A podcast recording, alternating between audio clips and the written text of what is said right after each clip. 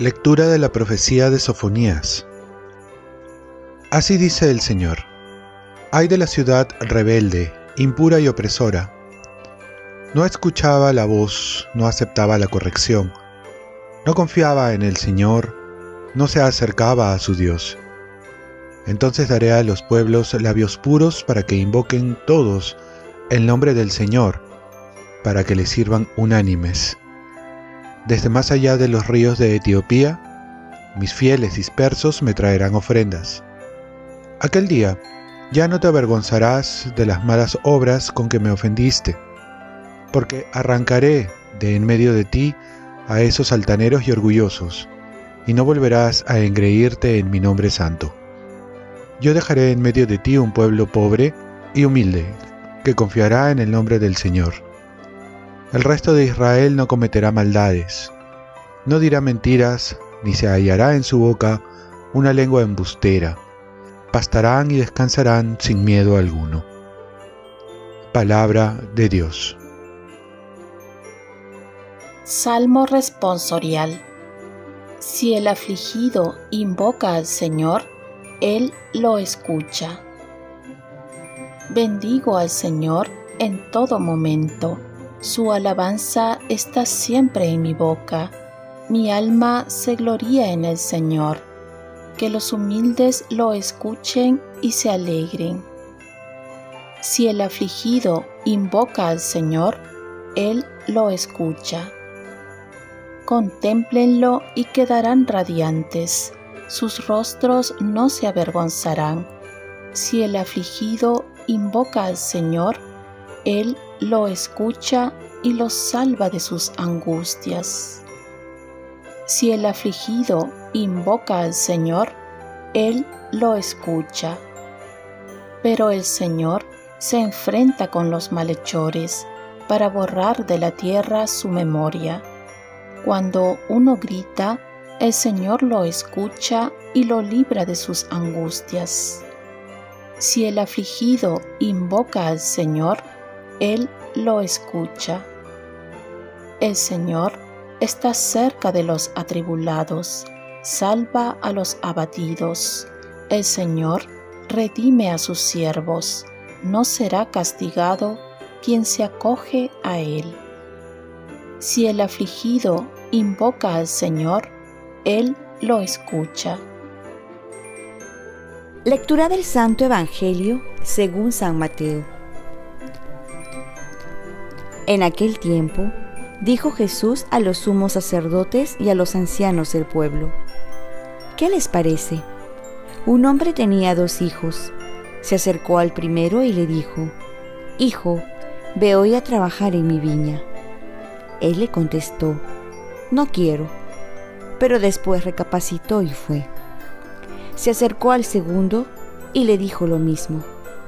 Él le contestó, Voy, Señor pero no fue. ¿Quién de los dos hizo lo que quería el Padre?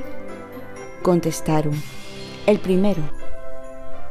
Entonces Jesús les dijo, les aseguro que los publicanos y las prostitutas entrarán antes que ustedes en el reino de Dios, porque vino Juan a ustedes enseñándoles el camino de la salvación y no le creyeron.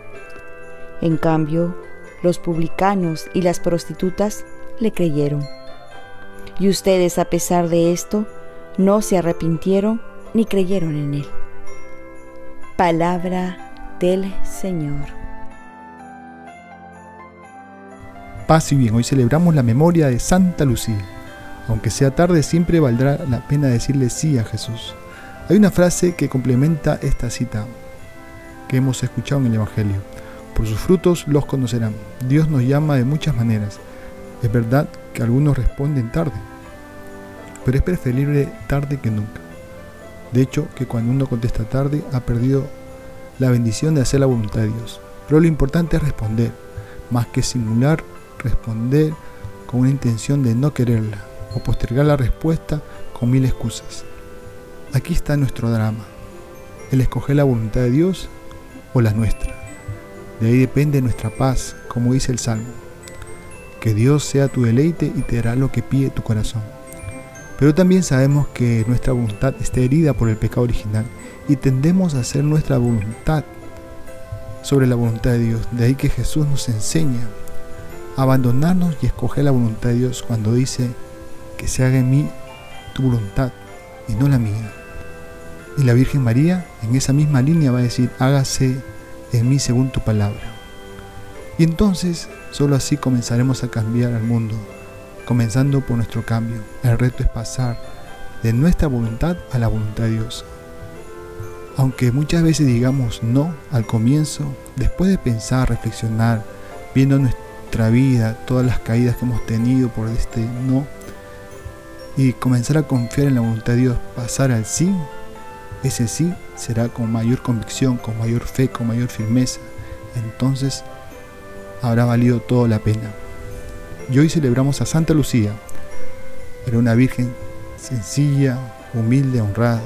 Dedicó su vida a amar y servir a Dios en los pobres y necesitados. Ellos fueron donados de toda su fortuna. Fue llevada a juicio, torturada y le arrancaron sus hermosos ojos. Al ordenarle ofrecer sacrificios paganos, ella dijo, Sacrificio puro delante de Dios es visitar a las viudas, los huérfanos y los peregrinos que viven en angustia y en la necesidad. Su negativa a renunciar al Dios verdadero le hizo ganar la corona del martirio. Murió decapitada en el año 304. Es patrona de la vista, los pobres, ciegos y los niños enfermos. Oremos. Te pedimos, Señor, que la gloriosa intercesión de Santa Lucía, Virgen y Mártir, sea nuestro apoyo para celebrar ahora su nacimiento para el cielo y contemplar también las realidades eternas. Ofrezcamos nuestro día. Dios Padre nuestro, yo te ofrezco toda mi jornada en unión con el corazón de tu Hijo Jesucristo, que siga ofreciéndose a ti en la Eucaristía para la salvación del mundo. Que el Espíritu Santo sea mi guía y mi fuerza en este día, para ser testigo de tu amor. Con María, la Madre del Señor y de la Iglesia, te pido por las intenciones del Papa. Con San José Obrero, te encomiendo mi trabajo y mis actividades de hoy para que se haga en mí tu voluntad. Y la bendición de Dios Todopoderoso, Padre, Hijo y Espíritu Santo, descienda sobre ti.